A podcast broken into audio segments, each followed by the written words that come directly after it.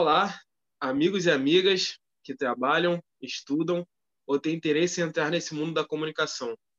Você que está no Instagram, no nosso podcast ou em qualquer outra plataforma. Muito obrigado pela sua atenção e espero que goste do nosso conteúdo.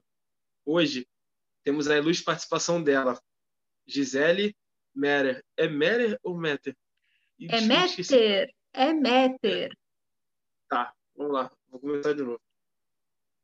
Eu ia te fazer essa pergunta no início, mas. Pois, você não precisa nem começar. Eu fosse você, eu deixaria para quem está ouvindo já entrar no clima da nossa conversa intimista. Não. Vamos para frente. É Meter. É, é, alemão. Alemão se pronuncia Mita, mas no Brasil é Meter. Perfeito. Gisele Meter, formada em psicologia pela Universidade Tuiuti do Paraná, certificada em gestão estratégica de pessoas pela FGV pós-graduada em Gestão Estratégica de Pessoas pela Universidade Tuiuti do Paraná, pós-graduada em Marketing pela ISPM, criadora dos canais é, caramba, só um minutinho, Estratégia Parlamentar, tanto no TikTok, no YouTube, no Instagram e no Telegram, e ela tem um podcast, gente. É, gente, o currículo dessa mulher é incrível. Desculpe a sinceridade, mas é incrível. Professora, diretora de marketing e consultor em comunicação política. Gisele, eu sempre costumo deixar é, os, é, os entrevistados falarem um pouquinho da vida, mas, primeiramente, mulher, como que você aguenta fazer isso tudo? Fala um pouquinho para gente. Você esqueceu de mencionar a minha pós em influência digital e conteúdo. Tem mais essa ainda? Estou fazendo essa. E a gente pode falar um pouquinho de como eu estou fazendo essa pós. Eu acho que é super tendência a forma que eu estou fazendo essa pós, e eu aposto que quem está ouvindo a gente também já deve ter feito isso na vida, do jeito que eu estou fazendo a pós. Mas depois eu, eu conto. Você sabe, Lucas, eu não gosto muito de falar o meu currículo. Quando as pessoas perguntam, né, eu falo, ah, fala aí o que você quiser. fala que é a Gi, fala que é a tia. Eu sou muito conhecida por tia, e depois eu também posso contar essa história, né? Confia na tia, é uma hashtag que eu uso muito, é uma coisa que pegou bastante. É, porque, assim, é, eu acredito que, antes de tudo, nós somos pessoas, né? E é isso que eu procuro levar, né? Eu procuro humanizar muito quem eu sou, porque é isso que eu sou, né? Então, é, não se impressionem com o currículo, né? Conheçam a pessoa. E é isso que eu gostaria que vocês conhecessem também hoje, aqui nesse podcast, um pouquinho da pessoa que é a Gisele Metter. Perfeito, perfeito. É, a primeira pergunta, Gisele, é como que você chegou ao universo do marketing? Como que, como que foi a experiência, a primeira experiência, e como que você viu que era isso que você queria fazer? Lucas, tem sempre uma pergunta que eu me faço e uh, eu sugiro que você também se faça. Você que está ouvindo esse podcast também se faça, que é o que eu não sei que eu preciso saber. O que eu não sei que o mercado que eu atuo precisa que eu saiba. E numa dessas perguntas, uh, me veio essa resposta: marketing. Então, eu fui estudar. E, e é por isso que é, eu fiz tanta pós, é por isso que eu estudei bastante, estudo bastante, né? Porque essa pergunta me move. O que eu não sei que eu preciso saber? E tem muita coisa que a gente não sabe, né? Mas a grande é, pergunta é o que eu não sei que eu preciso saber, né? Para que eu possa ir além. Então, foi numa dessas perguntas que me veio o marketing. Eu comecei com marketing atuando na construção civil. É, e assim, é, para mim, eu acredito muito que o mundo é daqueles que se adaptam. E em 2015, quando veio o impeachment, a construção civil ela teve um baque. Né? Nós tivemos a crise e depois de 2015 ela seguiu e a construção civil teve uma queda muito grande. Então eu precisei me adaptar, eu precisei buscar novos caminhos. E o marketing político me veio como uma oportunidade. Eu fui chamada para uma entrevista numa rádio e o locutor era um assessor de um político, de um deputado. Eu contei um pouquinho é, a minha experiência, porque eu treinava lideranças é, antes de atuar com marketing, e depois eu comecei a aliar isso, né? treinar lideranças e trabalhar com marketing também nessa empresa. Contei para ele, ele acabou fechando treinamento de liderança, para eu treinar as lideranças, os assessores, enfim, do, do deputado. E como é que aconteceu, Lucas? Você me corta se eu tiver assim me prolongando demais. Mas depois, aí eu, esse trabalho eu fiz em 2016 E aí, deixei estacionado. Em 2018, fui tentar de novo, né, é, continuar na empresa, seguir, é, seguir né, levantar na construção civil, mas ali, sobrevivendo. E aí, em 2018, quando teve a troca de legislatura, teve as eleições e tudo, daí teve a troca de legislatura, uh, eu fui chamada novamente, porque eu dei esse treinamento e eu fui chamada novamente. Quando eu cheguei lá para dar o treinamento de psicóloga, é, de liderança, tinha uma psicóloga que coincidentemente era minha amiga. E aí eu falei, eu não posso tangenciar ela, porque ela está fazendo exatamente o que eu ia fazer. Aí eu olhei para ele, e como no outro deputado eu já tinha, já tinha pós em marketing, já atuava com marketing, eu ficava muito olhando o que eu faria se eu tivesse na comunicação. E foi aí que eu ofereci para esse cliente, e a partir daí seguir no marketing e a EP, que eu chamo, né, Estratégia Parlamentar, que é a minha empresa de consultoria, que eu chamo carinhosamente de EP, é, e a EP se tornou o que ela é hoje. Gente, eu prometo a vocês que eu já já entro no assunto da sobre a questão da estratégia parlamentar, que eu sei que vocês querem muito ouvir sobre isso, mas só voltando um pouquinho, é, Gisele, eu quero saber com você é, o que é a sua primeira formação? Você tem uma primeira formação com, em psicologia, você é psicóloga formada. Eu gostaria de saber como que essa formação te auxiliou e hoje te auxilia no seu trabalho? Lucas, uh, deixa eu te contar uma outra formação que não está no meu currículo, que é a minha primeira faculdade, eu não concluí ela, é, foi de design gráfico. Foi assim, eu fiz um período e meio e acabei deixando a, a faculdade. Mas é, uma coisa que eu tenho em mente, eu acho que é, ajuda muito, é você saber que nenhum conhecimento é desperdiçado que a grande sacada, se você quiser se destacar no seu meio, é você conectar conhecimentos. A psicologia me ajuda muito, me ajuda muito a fazer análise de tendências, análise comportamental. Ajuda também a balizar os meus clientes, né, para que a gente possa adequar, ajustar o comportamento é, de quem ele é para levar para as redes sociais, né, trabalhando com a já tão conhecida autenticidade. Então, uma coisa que eu falo é justamente essa, né? A psicologia, ela me traz esse olhar, e eu lembro que na época da, da, da faculdade, o meu TCC foi traçando o perfil do consumidor virtual, isso faz muitos anos, eu não ouso falar quantos anos faz, porque eu vou denunciar a minha idade nesse caso, mas assim, quando poucas pessoas compravam na internet, eu já estava lá traçando o perfil do consumidor. E hoje o que eu faço? Eu faço análise de tendências para traçar um perfil comportamental da audiência dos meus clientes. Então, a psicologia ajuda muito nesse sentido, nesse olhar refinado. E ajuda muito também, é, eu como consultora, eu não escolho a equipe que eu vou trabalhar, né? A equipe, ela vem para mim quando eu pego o cliente, né? Quando eu conquisto o cliente. Então, isso me ajuda também a ter esse olhar de trabalhar com pessoas, de entender comportamentos, de saber lidar. Então, eu acho que essa é uma grande vantagem para mim, né? A psicologia, a análise comportamental, a análise de tendências é, associada aí com o marketing. Eu acho que, para mim, é uma grande vantagem, é muito bacana. Mas o importante mesmo, independente da sua formação, é você saber conectar conhecimentos. Essa, é, essa é a dica, a grande dica que eu deixo para vocês. O que você aprendeu, às vezes, lá na infância, pode fazer sentido agora e use, tá? Conecte conhecimentos. Perfeito. Gente, eu ter que ser sério com vocês. Eu estou respirando fundo porque é muito conhecimento, é muito aprendizado. Eu estou muito feliz de, de, conseguir trazer a Gisele para o podcast. E assim, mais uma vez respirando fundo porque é muito conhecimento, gente. Estou muito feliz mesmo. Então, Gisele, aproveitando para te perguntar, é, como que foi esse desafio de você criar o EP, correto? A EP é menina, a Estratégia Parlamentar. Ah, isso, a EP. Como uhum. que foi o desafio? Como que surgiu a ideia? Como que foi o planejamento? Conta um pouquinho para a gente. Lucas, agora quem vai respirar fundo sou eu para contar essa história, essa novela mexicana que foi a criação da EP. É, eu, quando comecei a atuar, dessa, essa breve história que eu contei aqui no início, é, eu trabalhava muito offline. Então, eu cuidava das redes sociais, eu cuidava de toda a parte do marketing, mas eu não produzia conteúdo. Não produzia mesmo. Eu, eu cuidava das redes sociais, como muita gente faz, né? A gente acaba casa de ferreiro, espeto de pau. Então, eu deixava muito de lado a produção do meu conteúdo. É, na época, eu criei o perfil da EP mais para posicionar, isso é uma, uma dica que eu deixo para vocês. Sempre que vocês tiverem uma ideia de marca, alguma coisa assim, o que, que você tem que fazer? Você tem que registrar o domínio, é fundamental, o seu domínio.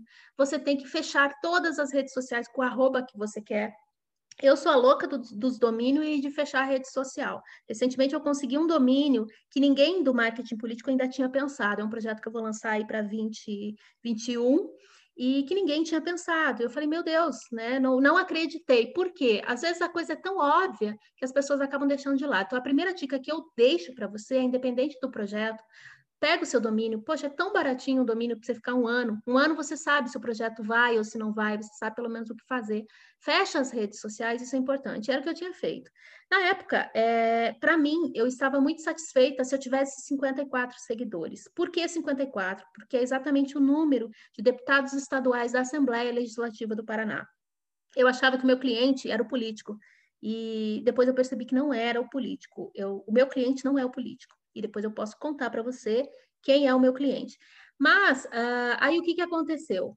É, eu tive, eu peguei um cliente e esse cliente acabou fazendo algumas coisas que ele acabou não me falando, como uh, um, um vídeo de ataque a um adversário.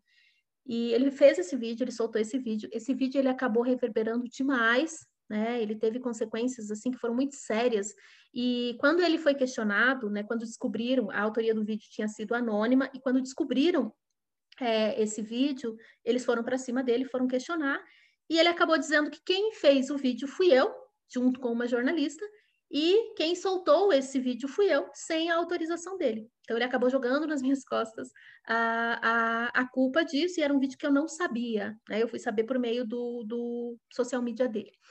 E aí, o que, que aconteceu? Uh, eu me vi meio que no beco sem saída, porque todo mundo achava que era eu que tinha feito o vídeo, e eu fui uh, convidada a não estar mais, né, a não circular mais uh, no cenário político do Paraná.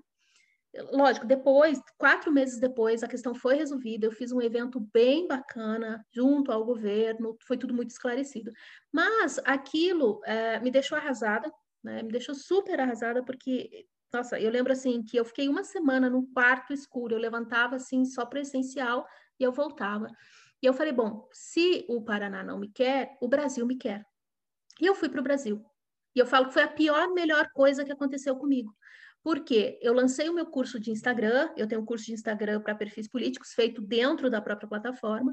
Eu lancei o meu curso como uma tábua de salvação, não para eu vender, não para eu ganhar dinheiro com o curso. É, eu lancei o curso para eu ter um motivo para sair do quarto escuro e gravar. Então, eu saía do quarto escuro, eu gravava é, os, os, vídeos do curso e eu voltava para o quarto escuro. Então, era isso que acontecia. É, deu muito certo, eu comecei a ter visibilidade, eu comecei a crescer, e aí eu comecei a me motivar cada vez mais a produzir e voltar a ser eu. Então, foi aí que eu decidi ir para o digital. Né? Ir para o digital, para mim, é, foi para, na verdade, é, assim, é, apaziguar um pouco daquilo tudo que eu estava sentindo, né? E aí eu comecei a gostar, começou a dar resultado, comecei a crescer, começaram a vir clientes de várias partes do Brasil, e aí eu encontrei o meu caminho. Então foi aquela coisa de adaptar, é o que eu falei para você. Eu sou uma pessoa muito adaptável. Eu acho que a grande sacada das pessoas que dão certo são aquelas que se adaptam, né? Eu tive meu tempo, eu tive que me recolher, uh, eu fiquei ali no meu luto por tudo que aconteceu, que foi uma coisa bastante grave, mas ao mesmo tempo eu ressurgi e eu não me deixei abater, eu não abandonei, porque eu acreditava muito naquilo que eu fazia, eu acreditava muito no potencial da estratégia parlamentar. E hoje, é, por conta disso, né, nunca foi sorte, sempre foi muito trabalho, uh, eu sou considerada, é, eu, eu não me considero, mas eu sou considerada uma das referências no marketing político do país. É, ouvindo você falar e explicar certos acontecimentos, eu consigo compreender mais ainda, porque logo no início você falou: vejam a Gisele além do currículo. E realmente, assim, vendo tudo que você passou, tudo que você teve que é, ultrapassar, todos esses problemas, e assumir que é, é, foi difícil, mas você conseguiu, isso é muito importante porque até no meu início de carreira, essa a questão de ser social media às vezes é vista como glamour ou como uma pessoa que quase não trabalha. E pelo contrário, a gente trabalha muito, a gente estuda muito, a gente perde noite de sonos e, e, e, e é muito trabalho, gente. E eu entendo de, de coração, assim, é, é, compartilhando com vocês, eu entendo como que é sentir nesse quarto escuro, principalmente quando as coisas não, não dão certo.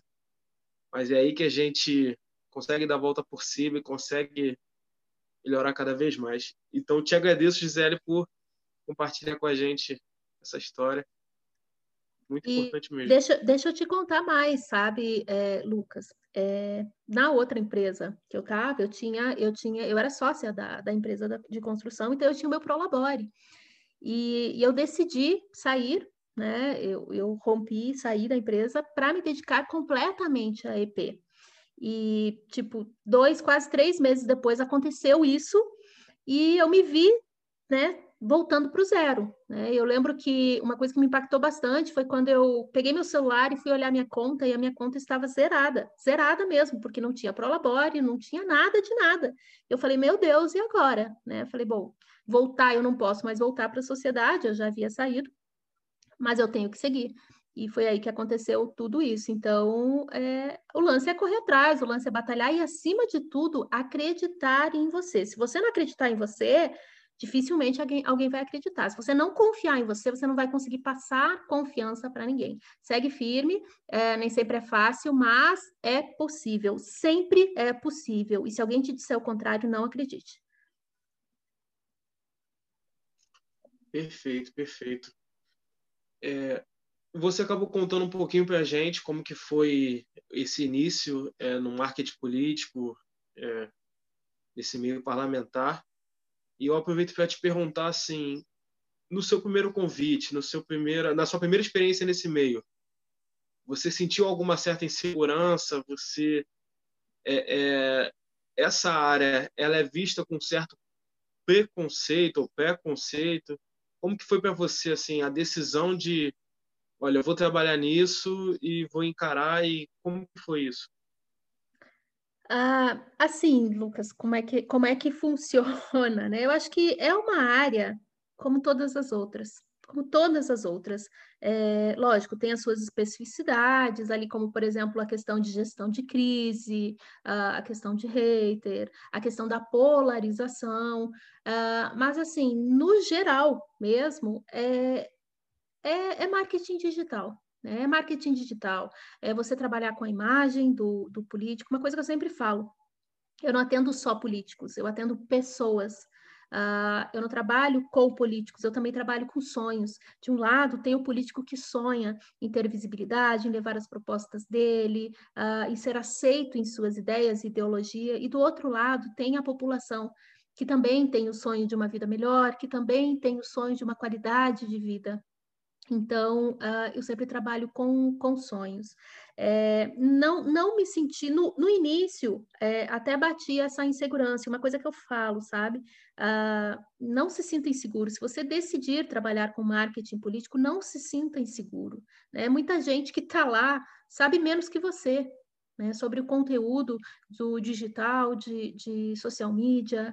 Então, assim, não se sinta inseguro. Se você entrar inseguro no marketing digital, no marketing político, você volta do mesmo jeito que você entrou. Então, eu nunca me senti insegura, mas, de outro lado, eu estudei igual uma louca. Eu nunca estudei tanto na minha vida, eu nunca aprendi tanto em minha vida em tão pouco tempo.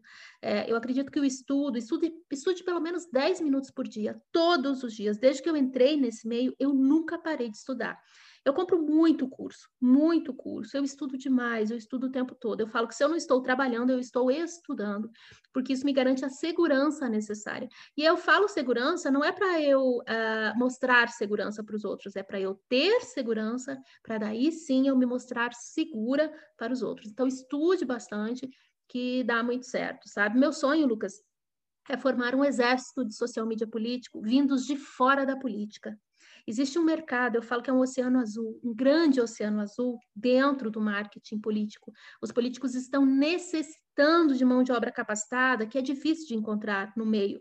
Então, meu sonho é justamente esse. Se você é, decidir, de repente, atuar nesse meio, entra seguro, mas estuda também. Claro, tem leis, tem trâmites, tem, tem palavras do, do, do, assim como em qualquer outra área, né? Mas isso você tira de letra se você estiver disposto a estudar e seguir em frente. Aproveitando até essa deixa, eu te faço uma pergunta mais incisiva. É, obviamente, todos nós temos as nossa, nossas questões ideológicas com, polícia, com política, perdão.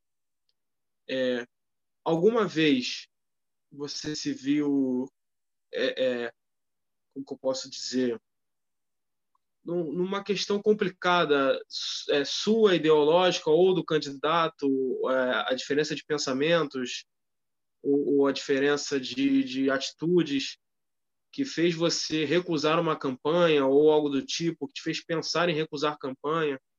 Como que já, você já passou por esse por esse acontecimento? Lucas, é, eu tenho valores inegociáveis. Eu tenho valores inegociáveis. O que não significa que eu vou atender somente um tipo de político, porque é o que eu falo para você. Antes de tudo, eu atendo pessoas. Né? A minha formação em psicologia, né? a psicóloga Gisele não me permite é, julgar alguém antes de conhecer. Porém, eu também tenho os meus valores inegociáveis e eu deixo muito claro isso. Hoje, né? Não falo somente hoje, já desde o início, eu sempre busquei escolher muito os meus clientes. Então, é, eu não vou atender qualquer cliente. É, e o cliente ele tem que é, ter uma visão é, de como é o meu trabalho. Hoje eu atendo, uh, eu atendo situação e atendo oposição de um mesmo estado, e ambos sabem. Então nós temos assim quase que um, um, um extremo, eu atendo ambos. E cada um eu consigo trabalhar de um jeito que possa dar resultado para a audiência dele. Porque o que, que eu entendo? Que cada um desses tem um tipo de audiência. Então, eu estou falando para audiências diferentes. Audiências que talvez se confrontem, mas ali naquele momento o meu trabalho é para essas audiências, é isso que eu faço. Então, antes de eu escolher um cliente, de eu aceitar um cliente, e eu sempre fui muito assim, de aceitar o cliente, mesmo que uh, eu estava tava precisando de dinheiro, boleto a gente precisa pagar né? Mas eu sempre tive isso porque não adianta eu pegar um cliente e trabalhar dois meses com ele e não dá certo. Eu pego um cliente normalmente para atuação de mandato. Eu atendo muito parlamentar em vigência de mandato. Agora que eu estou em campanha, né, dos meus clientes né, que eu tenho hoje, todos eles são parlamentares em vigência de mandato que estão em campanha também mas eu sempre tive isso. Né? Todos eles sabem quais são os meus valores inegociáveis. É, eu não abro clientes, a menos assim que, é, como esse caso que eu tenho agora, de situação e oposição, eu cheguei para um e falei, olha, eu atendo fulano, eu cheguei para outro e atendo fulano, pode ser assim, ambos concordaram, então ambos sabem que eu atendo cada um, mas é o único caso específico. Eu sempre falo, se eu abro cliente, eu fecho oportunidades para mim. Porque se a pessoa não me conhece, fala, ah, ela atende lá é, o fulano, ela atende o outro lá, então eu não vou contratar ela. Então, assim, não, não vejo problema nenhum, é, não tem embate, mas eu tenho os meus valores inegociáveis e isso eu sempre defino antes com o cliente no momento da contratação. Perfeito. E aproveitando é, é, a sua última fala, eu gostaria de saber um pouquinho como funciona a sua rotina de trabalho.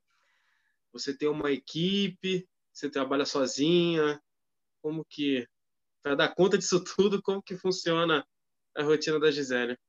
Ah, é, a EP ela é dividida em duas vertentes, duas vertentes, que é a Gisele consultora, é, que atua diretamente com as equipes Normalmente o parlamentar ele já tem uma equipe, então eu, eu entro para atuar com a equipe ou como integrante ou na parte de coordenação é, do, do digital.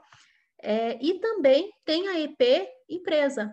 Hoje nós temos uma equipe, então eu tenho um designer. Normalmente, quando preciso, eu levo o designer comigo para atender o cliente também.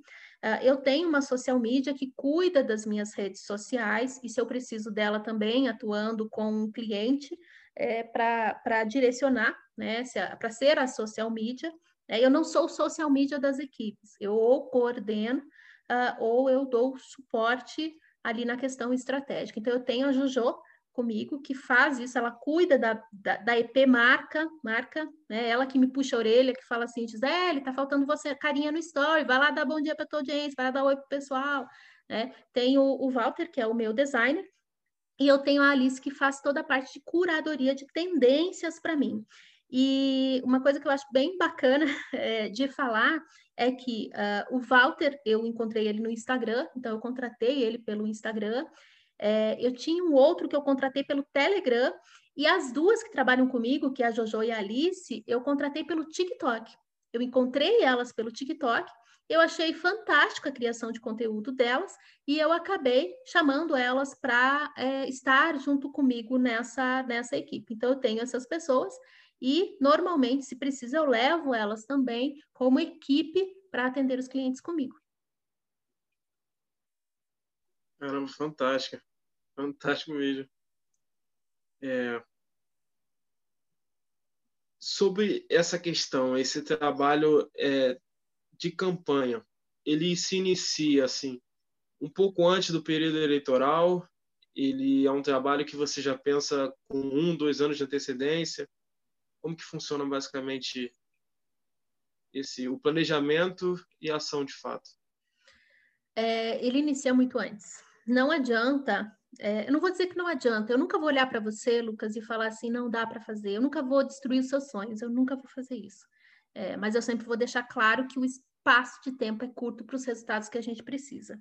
É, tem que começar antes, sim. Quanto antes você começar, eu tenho clientes que a gente já está preparando, trabalhando com ele médio e longo prazo, ou seja, dois anos e dez anos. A gente faz um plano de carreira. Então, quanto antes você começar, melhor.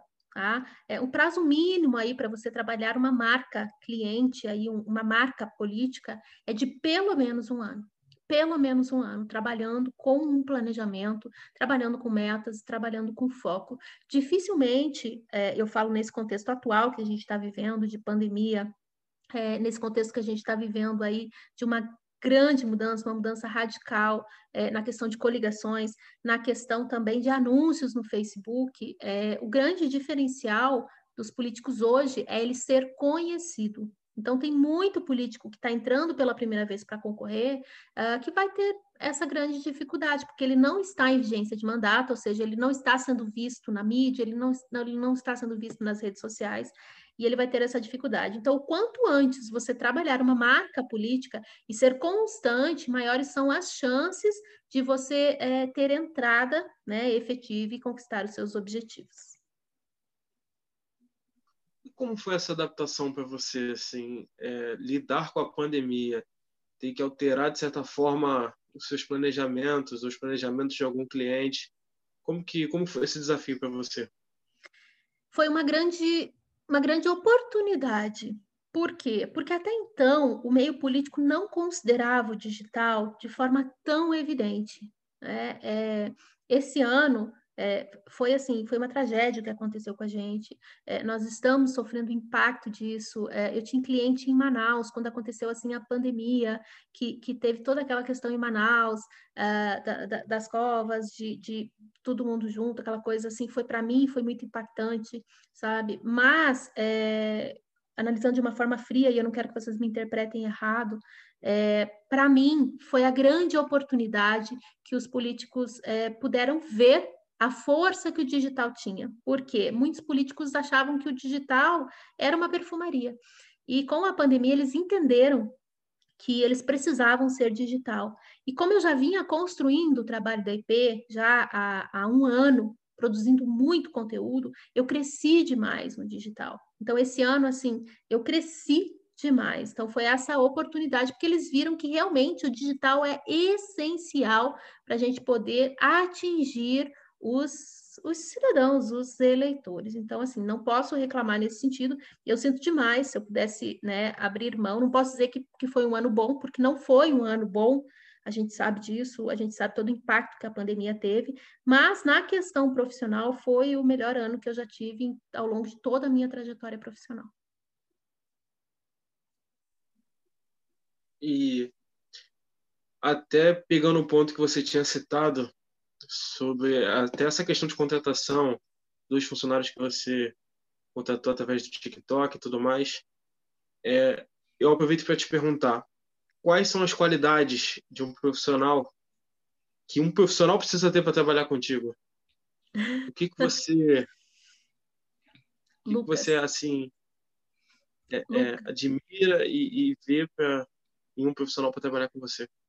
Assim, uh, eu sou eu sou uma pessoa, eu, eu me considero, eles, eles falam que eu sou amorzinho, mas eu me considero uma pessoa muito difícil de trabalhar, né? Eu sempre eu sempre brinco, eu falo sou capeta, né? Porque eu sou muito exigente.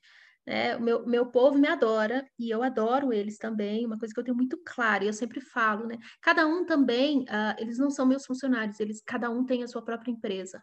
Né? Então a gente se uniu e eu falo, é, se eu crescer, quem tiver comigo cresce junto comigo. De fato, né? Todos eles têm crescido junto comigo, né? E eu sou muito grata a isso. Mas para trabalhar comigo, o fator essencial é lealdade. É um fator que eu considero muito, que eu considero bastante, é lealdade. E o que, que é essa lealdade? Lealdade é você ser aberto, é você, sabe, é jogar limpo comigo, é eu jogar limpo com você, é, é você estar tá fechado comigo. Né? Para mim é essencial isso. É, competência também. Né? Eu não consigo lidar com pessoas que não têm competência, né? pessoas que não são interessadas em estudar, pessoas que não resolvem problemas. Eu resolvo problema o tempo todo, então eu preciso também ter pessoas que, junto comigo, possam resolver problemas e pessoas que estudam. Se a pessoa não estuda, se ela não vai atrás do conhecimento, dificilmente uh, ela consegue permanecer na minha equipe. Então, eu me considero, sim, muito exigente nesse sentido. Por quê? Para mim, a pessoa tem que ser leal, assim como eu sou leal. Né? É, ela tem que ter essa visão também de resolver problemas e ela tem que ser uma pessoa que estuda bastante. E tem que ter, ser uma pessoa acostumada a é, decidir, ter autonomia, ter poder de decisão, porque às vezes eu jogo decisões na mão da equipe, é, porque eu estou resolvendo outras coisas, porque eu estou desenvolvendo outras coisas, como por exemplo hoje. Hoje eu precisei uh, entregar uma proposta para um cliente, eu estava sem tempo. Eu entreguei na mão da Jojo e falei, Jojo, se vira, define preço aí para gente e vamos para cima. Então tem que ter esse poder de decisão também e de autonomia. É isso. Eu assumo que essa é uma das perguntas que eu mais gosto do programa, porque até o motivo de eu ter criado esse podcast é, foi pensando no Lucas de dois anos atrás. Estava entrando na faculdade de marketing e achava que o marketing era só aquele mundo da publicidade, daquela propaganda. E hoje eu vejo que é muito diferente, é um campo enorme. Hoje eu estou conversando contigo, que trabalha com marketing político. Semana passada eu conversei com um gerente de marketing de futebol, de esporte, esportivo no caso. Ontem eu conversei com, com uma especialista de marketing de afiliados, enfim. É, eu tô, quero mostrar para essa, essa garotada, esse pessoal que está entrando na universidade, que o marketing pode ser esse mundo enorme. E, e, ouvindo você falar sobre isso, a dedicação, o estudo, o esforço, só me incentiva mais ainda. Eu sou uma pessoa que eu me cobro muito, então é, ouvir você falando isso só me estimula mais ainda a estudar mais, a buscar mais e a melhorar mais. Então, mais uma vez, muito obrigado, Gisele. Muito obrigado mesmo pelos seus comentários, por toda a sua história. E outra pergunta que eu, outra pergunta que eu também gosto muito de fazer é sobre a questão de cases. É, consequentemente, você até contou um no início e alguns também ao longo da entrevista. Mas eu sempre pergunto, Gisele, tem aquele case que quando você lembra traz aquele sorriso no rosto e quando você está com a família, com os amigos, você tem aquele orgulho de contar e também tem aquele case que foi difícil, que mais que serviu de grande aprendizado para ti e que te ajudou na sua carreira. Caso seja aquele que você contou no começo da entrevista, não tem problema, pode só contar o positivo, mas agora é, é contigo. Uh, teve dois cases, assim, eu vou começar pelo difícil, depois a gente vai pro, pro bacana. Uh, teve dois cases, assim, que foram muito difíceis para mim, que, óbvio, foi o primeiro, né, que eu tinha completa autonomia, é, eu tinha completa autonomia, uh, o valor que, que, que era da minha consultoria, ele não, ele não questionou.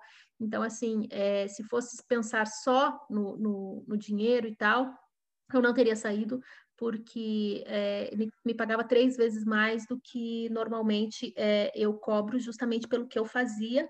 Uh, ele me dava autonomia para ter contato com muitas pessoas, eu coordenava uma comissão uh, dentro do mandato dele. Então, assim, uh, na questão de conhecimento, de crescimento, de networking, e eu sou muito ligada à tecnologia, então era uma comissão voltada para a tecnologia, era algo assim que para mim era apaixonante. É, mas, né, ele não tinha essa lealdade, é o que eu falei, lealdade para mim é um dos meus valores inegociáveis. E a outra questão era de um outro cliente também, que uh, não tinha a visão do marketing digital. Então, ele queria copiar tudo de todo mundo, ele queria fazer, assim, do, do perfil dele, das redes sociais dele, um grande Frankenstein. E ele tinha uma grande dificuldade de aparecer também nas redes sociais dele, de mostrar a cara.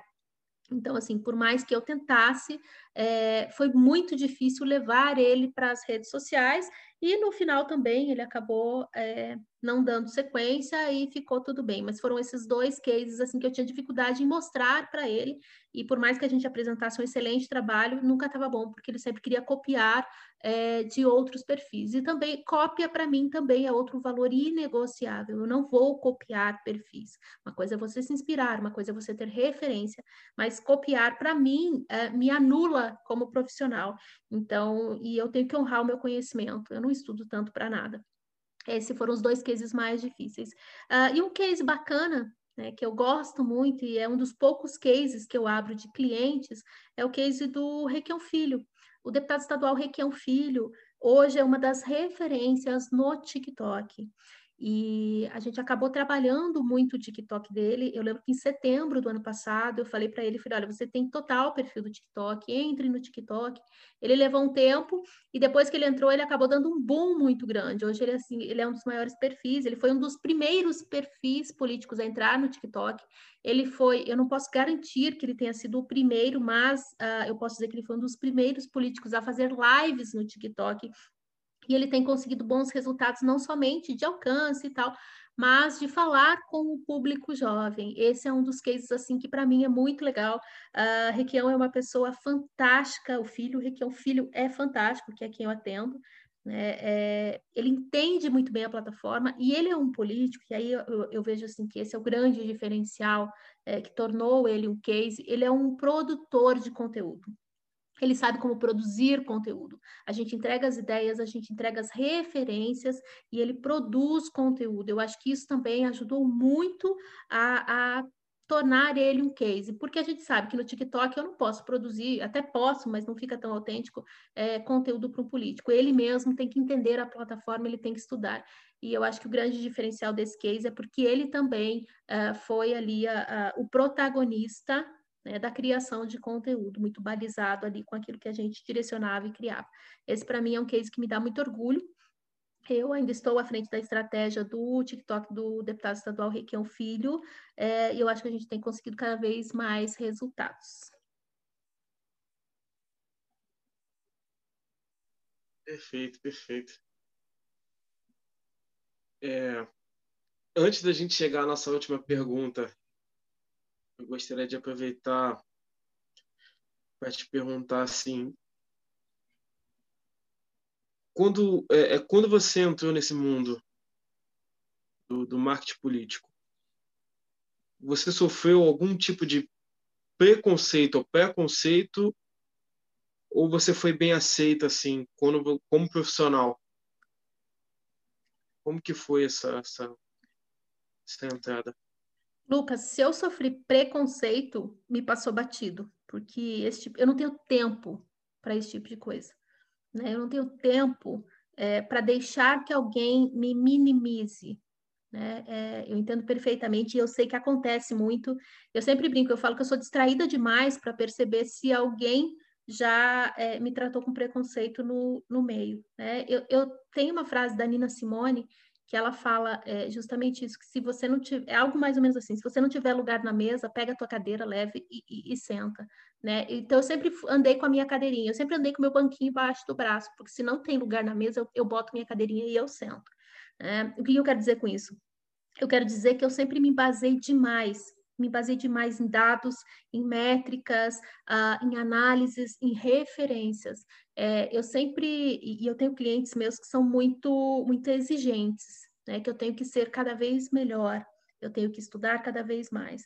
É, então, eu trabalho muito embasada em métricas, em dados, em análises, em planilhas. Eu nunca falo é, alguma coisa simplesmente por falar. Eu nunca falo que eu acho alguma coisa. Eu sempre mostro, né? E eu falo de onde vem a minha referência, de onde vem a minha base.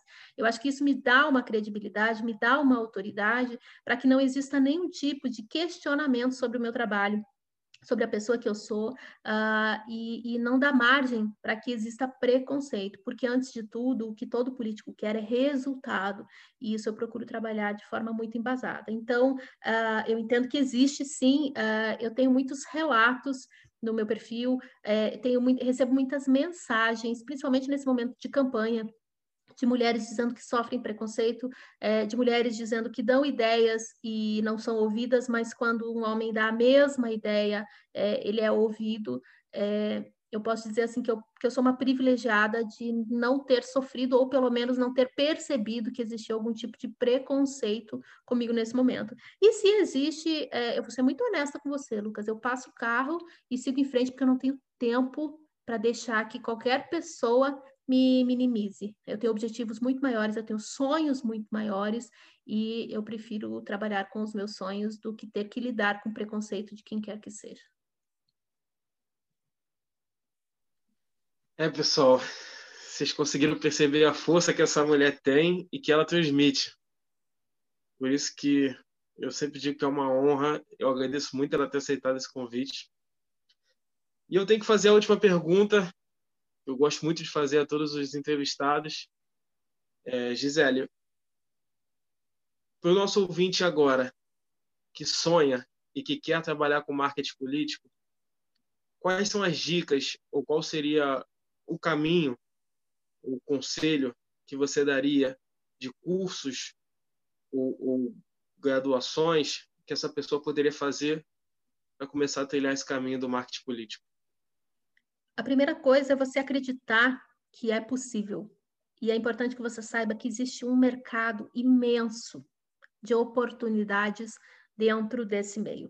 Uh, a segunda coisa é você estudar muito para você se sentir seguro, para poder é, sentir segurança. Formação é importante, mas a sede pelo conhecimento e a vontade de entregar resultados é ainda mais importante.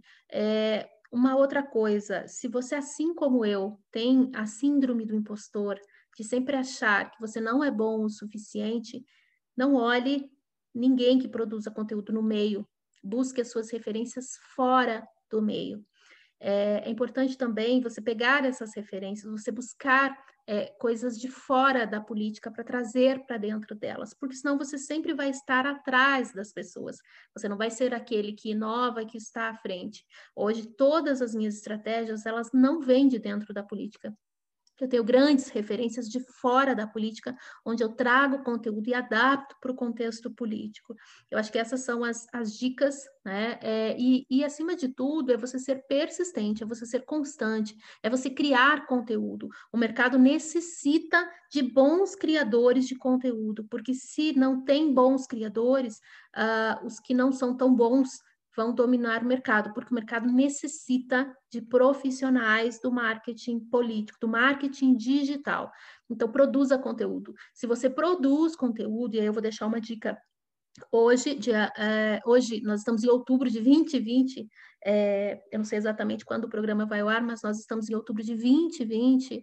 É, o que funciona muito bem é o Instagram, é, e para você ganhar visibilidade de forma orgânica, é claro, a gente não vai entrar no, no, na questão do pago, mas para você ganhar visibilidade de forma orgânica, é usar hashtags do nicho, né? É o marketing político, é o marketing político digital, atualmente eleições 2020, você ganha visibilidade. Então, essas são as estratégias que eu utilizo algumas delas, claro, para eu, eu que eu utilizei, que eu utilizo para ganhar visibilidade, notoriedade, né? E é você persistir. Eu acho que, como tudo na vida, é, você tem que ter constância. Tem dias que são bons, tem dias que não são tão bons, mas você não pode desistir se esse realmente é o teu sonho, é o seu desejo. Essas são as dicas que eu dou e algumas estratégias também. Então é isso, pessoal. Infelizmente, estamos chegando ao final do programa. É, antes da, do, dos agradecimentos finais, eu sempre deixo esse momento é, para quem está participando poder expressar, é, agradecer, dar um conselho. Então, Gisele, fica à vontade. Esse momento é seu e pode soltar a voz. Bom, Lucas, primeiro uh, eu quero agradecer você pela oportunidade. Eu acho assim, é, todo espaço é uma grande oportunidade de a gente mostrar um pouquinho quem a gente é, e eu te agradeço demais, sou grata demais por você me conceder esse seu espaço, uh, de você uh, me permitir que eu esteja falando com a sua audiência, isso para mim, assim, é, é, é, algo muito bom, é uma experiência muito feliz. Uh, e assim, o que eu deixo para vocês é que é, vocês têm que acreditar em vocês, vocês têm que persistir, vocês têm que é, acreditar nos sonhos de vocês, vocês têm que ser humildes também, uh, vocês têm que saber como lidar com o ego, não dos outros, mas de vocês também, porque a gente só cresce no digital quando a gente aprende a dominar o nosso próprio ego, quando a gente aprende a entender que o digital, que o social media, como você disse, Lucas, não é só glamour. É, a gente às vezes tem que saber é, onde e como a gente tem que se posicionar. Eu, eu sempre fui o tipo de pessoa, Lucas, que eu achava é, a maior besteira do mundo é, você falar que acredite em você, acredite nos seus sonhos, é, vai para cima e tal. E hoje eu vivo muito isso, né? Eu, eu sou aquela que quebrou a cara por falar que eu não acreditava nisso. E uma outra coisa que eu também super não acreditava, né? Eu dava risada muito disso, é, é o poder da atração, é você chamar aquilo que você quer é, é você desejar, é você visualizar aquilo que você quer. Todos os dias eu visualizo o que eu quero. Eu peço para o universo, e agora a gente está entrando numa parte um pouco mais de coaching motivacional aqui, eu peço muito para o universo, universo aquilo que eu quero e normalmente eu acabo conseguindo. Então são coisas que eu não acreditava, que eu sempre dei muita risada e eu falava, gente, que besteira, que besteira. E hoje eu vivo isso, né? Eu atraí tudo o que eu tenho, eu sou muito feliz e muito grata por tudo aquilo que eu tenho. Então essas são as dicas que eu deixo para você, né? Primeiro, nunca julgue dizendo que você nunca vai fazer alguma coisa. Hoje estou eu aqui, né? É, assumindo e acreditar demais em você e não desistir. Tem dias que são bons, tem dias que não são tão bons, mas no final das contas tudo vale a pena. Gisele, assim, eu compreendo e entendo 100% que você diz, assim. O ano de 2020 para mim começou maravilhoso, cheio de oportunidades, passei por momentos difíceis, tanto profissional quanto é, é, pessoal. E assim, como eu até já tinha comentado contigo, assim, eu sou um, um cara que me cobra muito, muito mesmo. Eu não não aceito assim menos do que do que o melhor que eu posso oferecer. Então, até mesmo para iniciar esse projeto, eu repensei mil vezes, eu pensei mil vezes porque será que vai ficar bom o suficiente? Será que vai ficar bacana? Será que vai ficar o quê? Poxa, eu não tenho equipamento ainda ideal. E mas eu pensei assim, não, eu tenho que fazer, eu tenho que iniciar. Se eu, se eu não fizer acontecer, se eu não fazer acontecer, se eu não colocar a mão na massa, as coisas não vão acontecer. E eu até aproveito para dizer uma frase que me que marcou a minha vida e que eu levo até hoje, que diz que se você não tem vergonha do seu primeiro trabalho, significa que você começou tarde demais. Eu guardo essa frase comigo até hoje. Então, é isso que me impulsiona, é isso que me move a cada vez melhorar e a cada vez conquistar mais ainda. E ter hoje você aqui no meu programa, contando a sua história, é, contando tudo que você tem para agregar, para mim já é uma vitória. Eu já saio, da, eu saio dessa entrevista vitorioso. Porque, é, é, é, gente, vocês ouviram essa mulher falar, vocês ouviram o conteúdo que ela tem, e não tem como não ouvir isso e não, e não mudar alguma coisa dentro de você e não se, que você não se sinta mais motivado ainda de conquistar aquilo que você sonha e aquilo que você vai conquistar. Eu tenho certeza que vocês vão sair desse episódio mudados e melhorados. Lucas, eu só tenho uma frase que eu sempre falo quando alguém fala coisas como a que você falou agora. É nós. E agora eu tô fazendo arminha. É nós. É nós. Vamos para cima. É nós. Vamos para cima. É. Obrigado a todos vocês que ouviram ou estão assistindo ao nosso conteúdo. Gostaria de agradecer novamente a Gisele Metter, é, que nos atendeu de forma excepcional, mostrando a incrível profissional que ela é. Gostaria de mandar um agradecimento especial ao Igor Simões, que além de meu sócio na agência Lean Comunicação, nos auxiliou na criação da pauta e na formatação da entrevista. E a Maria Juliana, nossa querida Maju, que além de nossa sócia na Lean Comunicação, é responsável por toda a direção de arte e fotografia. Muito obrigado a todos vocês. Sigam a Gisele nas redes sociais. Sigam a EP nas redes sociais. Perdão. Sigam a EP nas redes sociais. Às vezes o âncora acaba se embolando um pouquinho, gente, normal. É... Sigam a Agência Link Comunicação nas redes sociais. E até o próximo episódio do meu, do seu, do nosso Ventura Entrevista. Muito obrigado, pessoal. Até a próxima.